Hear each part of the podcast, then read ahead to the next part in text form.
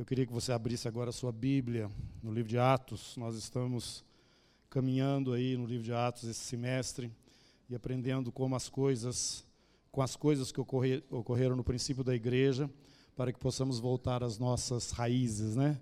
E nós na comunidade não temos outro compromisso a não ser com a palavra de Deus.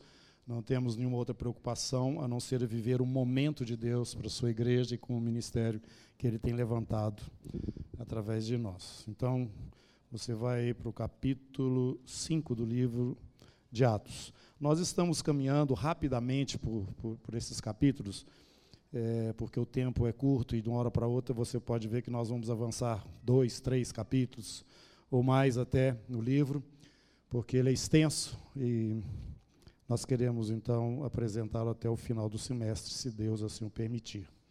Mas nós vimos aqui já a, a mudança que houve naqueles, na vida daqueles que estavam ali, os 120 que foram visitados pelo Espírito Santo, né? e a igreja começou. É, eu quero estar pontuando algumas coisas que passam despercebidas para nós, muitas vezes, na leitura da palavra e que tem um pano de fundo que traz aquilo que nós vamos estar lendo assim de uma forma mais evidente no texto. Mas antes eu quero lembrar que hoje às 18h30 nós vamos ter aqui a recepção dos irmãos que estarão chegando do encontro. Se você quiser participar desse momento de alegria, venha também, tá? Às 18h30 os irmãos estarão aqui dando testemunhos, celebrando o Senhor, no último momento aqui antes de voltarem para suas casas.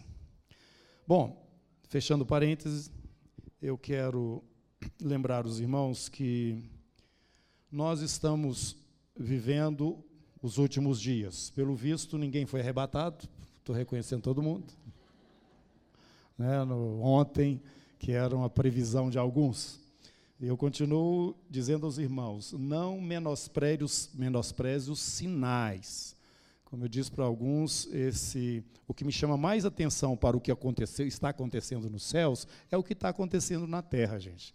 É? Nós estamos vendo o que está acontecendo na terra hoje e está tudo é, bem casadinho com aquilo que Jesus nos fala que aconteceria no princípio das dores, evidenciando então esse final dos últimos dias. Não desligue disso.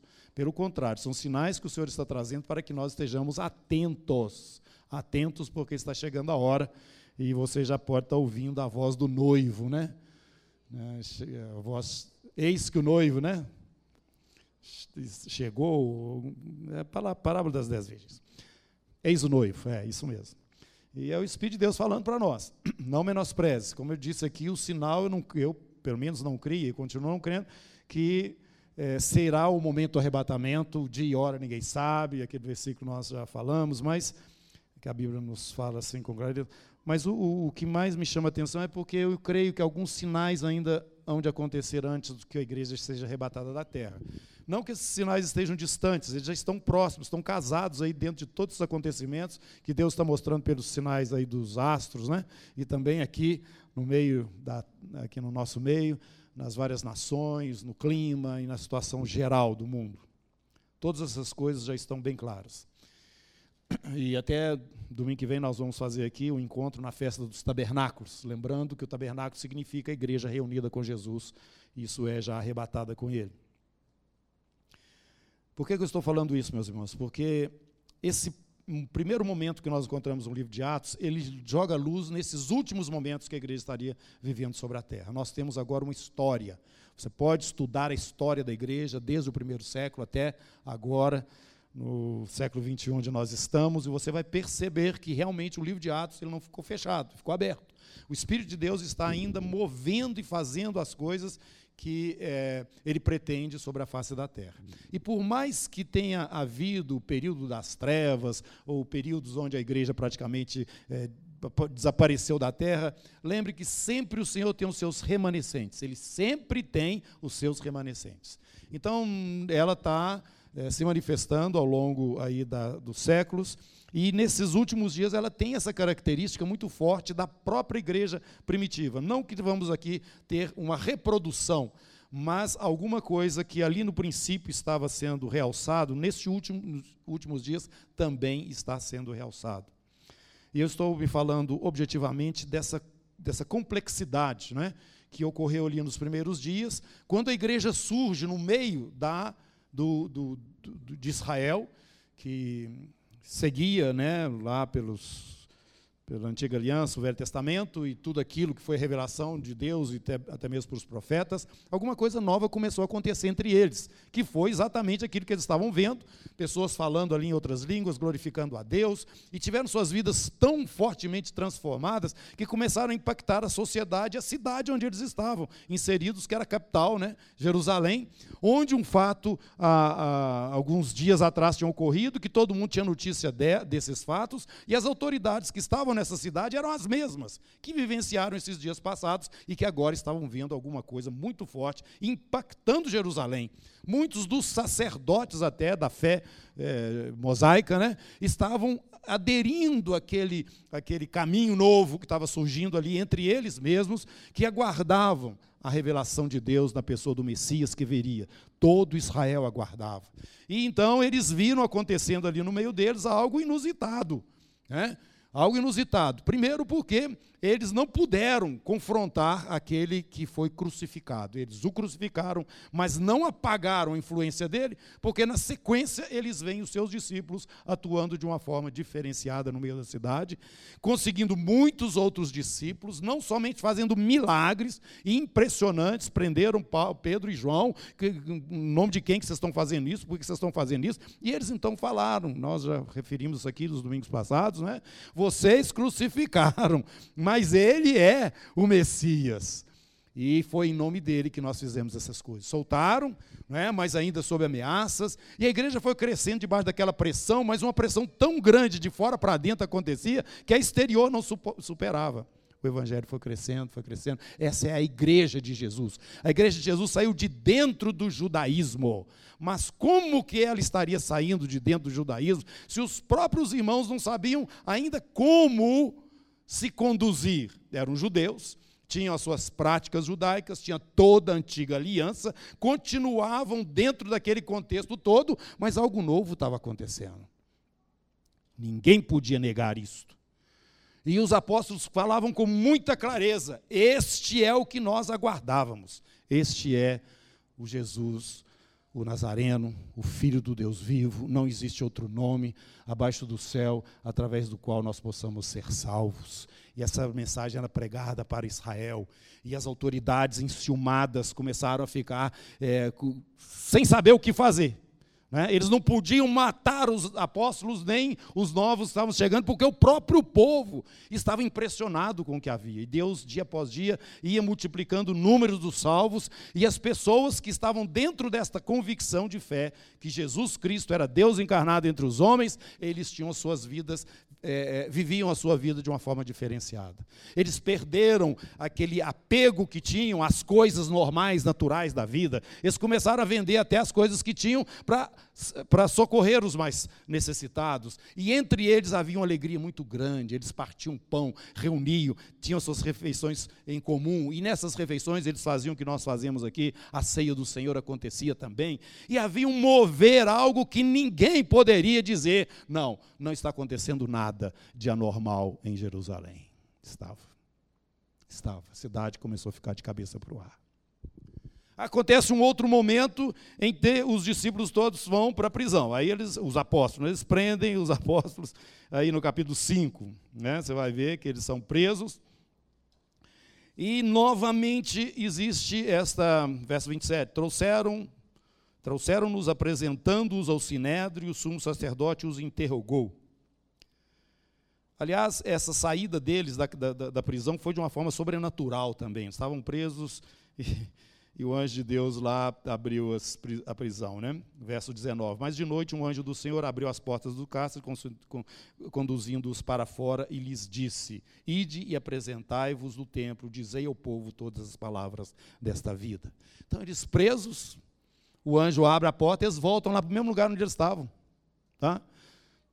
Ali na esplanada do templo, onde reuniam, do lado de fora, é claro, né, do, do templo, um lugar muito grande, e eles continuavam. Aí o povo, os que os prenderam, descobriu, opa, peraí, nós não prendemos, quem que soltou? Quem que tirou eles da prisão? Então, essas coisas todas começaram a impressionar demais. E eles ameaçavam os apóstolos, e então entra na julgada um homem muito importante, chamado Gamaliel. Esse Gamaliel, ele era, como já falamos aqui também, uma pessoa de grande expressão, porque ele vinha de uma linha de interpretação das antiga, da, da antiga aliança, né, que era muito respeitada em Israel, na, através do seu pai seu, não sei se é pai ou avô, mas ele estava nessa linhagem. E era um homem muito respeitado entre as, estas autoridades lá em Israel. E quando é, eles estavam discutindo o que, que nós vamos fazer com esse pessoal agora, o Gamaliel levantou e falou o seguinte: gente, larga a mão disso. Solta esse pessoal, deixa eles quieto, porque nós não temos ainda a segurança de tudo, de todas essas coisas, e pode ser que a gente esteja lutando contra Deus, correndo atrás dele, prendendo e ameaçando. Mas eles não deixaram de ameaçar os apóstolos para que eles parassem com aquilo e eles não podiam fazê-lo, né? Ora, verso 32 do capítulo 5. Ora, nós somos testemunhas destes fatos e bem assim o Espírito Santo que Deus outorgou aos que lhe obedecem. Então, em primeiro momento, ele realmente é o Filho de Deus, ele ressuscitou, ele é o cumprimento das promessas que foram feitas desde lá de trás, na antiga aliança também, e pelos profetas, e chegou até nós. O seu nome é Jesus, Yeshua, tá? lá de Nazaré. Embora tenha nascido em Belém, viveu em Nazaré e se manifestou já com 30 anos entre nós, pelo batismo ali com João Batista, e começou a fazer sinais, prodígios, maravilhas, e ensinando e libertando e salvando as pessoas das suas agruras, dificuldades, doenças e, e possessões. É este Jesus que andou fazendo bem é Ele que nós proclamamos e não vamos parar de fazer isso. A igreja começou. Logo quando ela começou, então, nós temos a instituição dos diáconos. Começou a ter algumas dificuldades. Meus irmãos, tem estrutura, a igreja precisa de uma certa estrutura. A estrutura não pode conter, no sentido de reprimir ou forçar em qualquer direção o, esse núcleo vivo que é a igreja. Mas ela precisa. Algumas pessoas estavam sendo esquecidas na hora de distribuir os recursos para as viúvas. Então os apóstolos disseram: não, nós não podemos fazer isso, nós temos que ensinar a doutrina, orar e pregar e conduzir o povo. Nós não podemos ficar aqui distribuindo alimento para o povo, não. Então levantaram os diáconos. Os diáconos foram levantados exatamente para assistência aos menos favorecidos que ainda estavam ali na, na igreja. E eles foram então instituídos, e à medida da necessidade, nós precisamos fazer isso, nos organizar para que é, o foco principal, que é a expansão do nome do Senhor, é, venha a acontecer através desses que, que é a liderança né, levantada pelo Senhor apóstolos, profetas, evangelistas, pastores e mestres. Esses têm uma responsabilidade maior no meio da igreja para o aperfeiçoamento de todos, para que todos cheguem à plenitude do seu chamado em Cristo Jesus. Bom, isso rapidamente nós podemos ver aí. E acontece um fato interessante, que dentre esses, estes é, diáconos, um se destaca. O nome dele é Estevão, ele é um jovem. Tá? E esse Estevão, ele Irmãos, a igreja naquele tempo continuava reunindo em sinagogas, tá? E nas casas também. Eles eram judeus, normais. Eles não negaram o judaísmo para virar cristão, não. Eles eram cristãos judeus. O Estevão teve um, uma dificuldade lá numa sinagoga, sinagoga dos libertos, capítulo 6, versos 9. Levantaram-se, porém, alguns dos que eram da sinagoga chamada libertos, dos sirineus, dos alexandrinos e dos da Cilícia e da Ásia, e discutiam com Estevão. Quem eram esses? Israel já estava disperso em vários lugares. Em vários lugares do mundo daquela época haviam as colônias judaicas lá dentro, lá até em Roma, Macedônia, para todo lado, né? Na sequência aqui nós vamos vendo que Paulo, principalmente ele, vai visitando essas sinagogas que são representações dessas comunidades judaicas nesses lugares fora de Israel. Pois bem, em Jerusalém eles tinham sinagogas, que é o lugar onde se estuda o Antigo Testamento, mas principalmente os cinco primeiros livros da Bíblia. Os judeus tinham essa organização que começou a acontecer a partir do é, Império Babilônico, quando eles estavam cativos. A partir de lá, porque eles não tinham um templo né, onde eles pudessem ir, eles começaram a se organizar e fazer os estudos da Torá dentro desses locais que eram as sinagogas. Pois bem, essas sinagogas tinham suas representações em Jerusalém. Então, o pessoal que era lá da, do norte da África, estando lá em Jerusalém, eles iam para a sinagoga correspondente. E aqueles que eram de lá, que estavam morando em Jerusalém também, entendeu? Eles procuravam aquelas pessoas que tinham a cultura lá do lugar onde eles vieram, e isso é natural em todo lugar. Então, esses, esses, essas sinagogas aí, né, com seus representantes, estavam discutindo com, com o Estevão. E o Estevão foi for, fortalecendo a mensagem cada vez mais a respeito de Jesus e mostrando que aquele templo também ali, é, como Jesus já havia dito, agora vocês podem me adorar no mundo inteiro, né? O Pai procura por adoradores aqueles que o adorem em espírito, em verdade, tirando aquela centralidade do, do, do, do templo e, e, mostrando realmente a pessoa de Jesus como é, o Messias esperado. Isso foi enfurecendo aquele pessoal foi enfurecendo, dentro da religião, eles estavam tão presos dentro daquela religião, que eles não admitiam essas coisas. Pegaram Estevão, levaram diante das autoridades, o próprio Sinédrio, onde Jesus também foi levado, e ali Estevão, como já falamos aqui, se você quer estudar o Velho Testamento sintetizado, é só você ler o capítulo 7 de Atos, você vai ver Estevão discorrendo, mostrando que ele não era nenhum ignorante, que não era nenhuma pessoa que chegou agora, ele sabia exatamente de tudo que aconteceu com Israel, e ele mostrava a sequência de tudo isso. Mas no final ele fala o seguinte: olha aqui, no capítulo 7, ele vira e fala para o Sinédrio inteiro, capítulo 51. O Sinédrio era essa, era essa organização esse grupo de pessoas, de anciãos, de pessoas respeitadas, eram os mais, é, mais altos lá no, na, na, hum, em Israel, né? as pessoas mais reconhecidas. Ele diz o seguinte: Homens de dura serviço e incircuncisos de coração e de ouvidos, vós sempre resistis ao Espírito Santo. Assim como fizeram vossos pais, também vós o fazeis. Qual dos profetas vossos pais não perseguiram?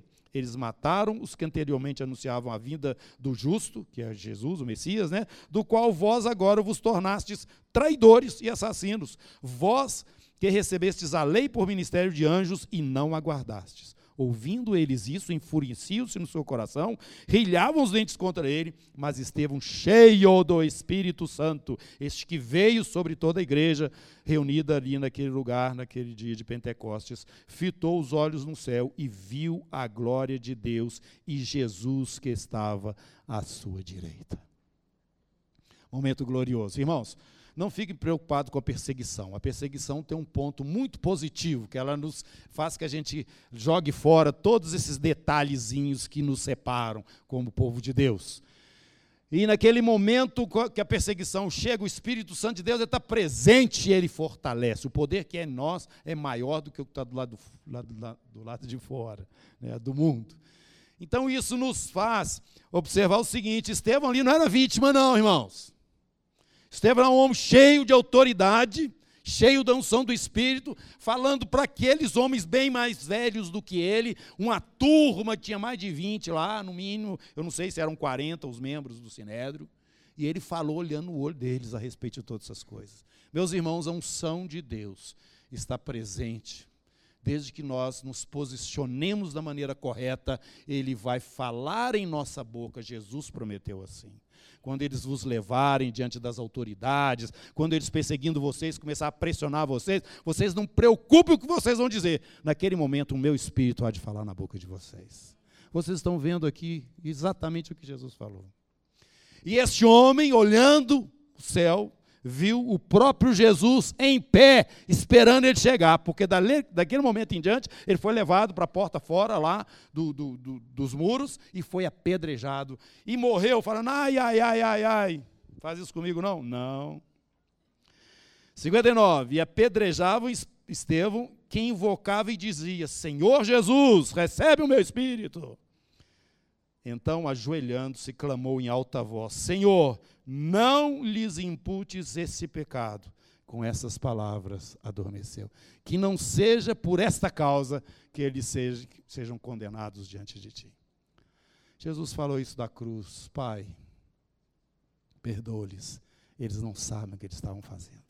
Eu estou querendo mostrar para vocês, irmãos, que o espírito de religiosidade que estava dentro de Israel e das suas autoridades era uma coisa tão forte que eles não conseguiam ver a promessa de Deus entrando dentro da realidade deles. Pelo contrário, eles estavam apegados a estruturas, estavam apegados a um, uma, uma religiosidade mecânica de ir no templo e fazer aquelas coisas, e nada fora daquilo podia se pronunciar.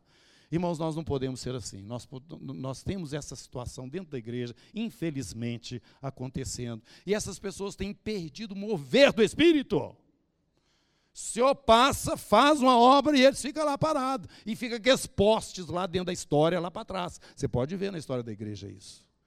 Se você quer realmente caminhar com Deus, você tem que soltar soltar o seu coração numa dependência plena do Espírito Santo de Deus. Ah, mas eu tenho que segurar aqui, eu tenho que segurar. Você não tem que segurar em lugar nenhum, porque se você segurar em alguma coisa, você perdeu a sustentação do Espírito. E ele é dinâmico, irmãos. O Espírito é dinâmico. Se nós não temos vida com Deus, se o nosso coração não está diante dele, ele não vai fazer tudo na velocidade que a gente quer. Eu já falei isso para vocês. Eu fico angustiado por conta disso. Mas eu sei que a mão de Deus está sobre mim. Eu sei que a mão de Deus está fazendo as coisas através da minha vida, dentro desse ministério, na vida do povo dele. Eu estou vendo isso. Repito, não na velocidade que eu gostaria, mas eu estou vendo. Essa é palpável, irmãos. E essa realidade toda que nós temos aqui no livro de Atos é para nós agora, é hoje. Um dos problemas que nós temos e está se levantando, quero chamar a sua atenção, é que nesse, nessa hora, muitos irmãos estão tendo a sua fé é, desviada por esse mesmo problema que começou ali. Nós estamos vendo agora um, um renascimento, né? uma, uma tensão maior em Israel. Isso é natural, isso é óbvio, isso é profético, tem que acontecer. Israel estará na terra como a última, o último momento da visitação de Deus antes que o reino dele se manifeste em plenitude na terra. Mas Israel, irmãos, presta atenção no que eu vou falar aqui. Presta atenção no que eu vou te falar aqui. Israel não é igreja. Guarda isso que eu estou Ah, mas o que, que é isso? Para que, que você está falando isso? Isso é muito importante. Como eu disse aqui, ele está lá no princípio, começou a ter um problema sério nos nossos dias também. É natural esse avivamento. A profecia de Ezequiel fala que Deus vai tirar eles dos vales dos ossos secos, vai levantar esse povo novamente como uma nação poderosa na terra, e isso já aconteceu. Israel hoje é uma potência no meio da terra. Paizinho desse tamanho. Desse tamanho. Isso já aconteceu diante dos seus olhos, dos meus olhos. Alguns irmãos falam, e eu também creio, o maior sinal de que os dias estão próximos do arrebatamento da igreja é exatamente o próprio Israel. Mas não se esqueça disso: Israel não é igreja. Não misture igreja com Israel. Irmãos, quem está falando aqui é uma pessoa que ama profundamente Israel. Eu fico triste um ano que eu não vou lá, já tem três anos que eu não vou lá. Amo aquela nação, amo aquele povo. Foi de lá que chegou a nossa salvação. Mas nós temos uma revelação maior. Não que eles sejam menores, mas Deus está revelando um mistério. Eu já falei tantas vezes aqui. Senhor, chegou o tempo de restaurares o reino a Israel? Não, povo. Não, meus discípulos. Fica quieto aí. Fica lá em Jerusalém, espera porque do alto vocês serão revestidos de poder e vocês vão anunciar o meu nome em Jerusalém, Judéia, Samaria, até os confins da terra. Tem alguma coisa nova acontecendo, isso é um mistério, vocês não sabiam disso. Eu não podia falar isso para vocês, mas tem algo além. Além. Todo israelita, todo judeu, lá em Israel, ou nos confins da terra, em qualquer lugar, irmãos, que receber Jesus como seu Senhor e o seu Salvador, Ele é igreja, da mesma forma que você e eu. Você está entendendo isso, irmãos? Ele é igreja. Paulo é igreja. João é igreja. Timóteo é igreja. Todos estes que nós encontramos aqui no Novo Testamento fazem parte deste grupo chamado a noiva de Cristo, santuário do Deus Altíssimo, um povo que ele escondeu até certo ponto para manifestar nesses últimos dias.